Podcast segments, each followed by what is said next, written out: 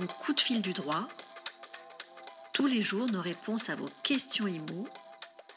Un rendez-vous MySuite IMO avec Édouard Dupénoat. Emmanuel Jolneau, juriste et expert immobilier chez Businessfield, répond à vos questions sur MySuite IMO. Bonjour Emmanuel.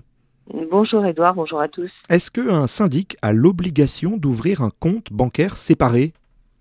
Alors oui, par principe, le syndic doit ouvrir dans l'établissement bancaire qu'il choisit un compte séparé au nom de la copropriété.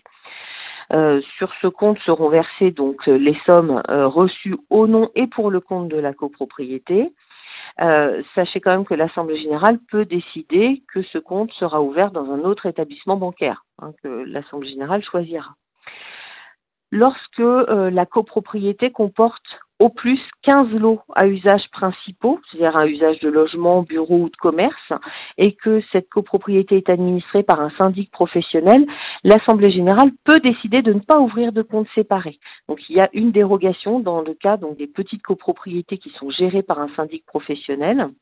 Donc pour les autres copropriétés, de plus de 15 lots gérées par un syndic professionnel et celles qui seraient gérées par un syndic bénévole, euh, pour ces copropriétés-là, on ne peut pas déroger à l'obligation d'ouvrir un compte bancaire séparé. Sachez toutefois que l'ordonnance du 30 octobre 2019, qui réforme le régime de la copropriété ensuite euh, suite à la loi à la loi Elan, euh, supprime cette dispense et donc euh, réintègre l'obligation euh, d'ouvrir un compte séparé même pour les petites copropriétés et ceci rentrera en vigueur le 31 décembre 2020. Donc euh, très très rapidement. Merci pour cette réponse Emmanuel Jolneau et à bientôt sur mysweetimo.com. Merci, au revoir.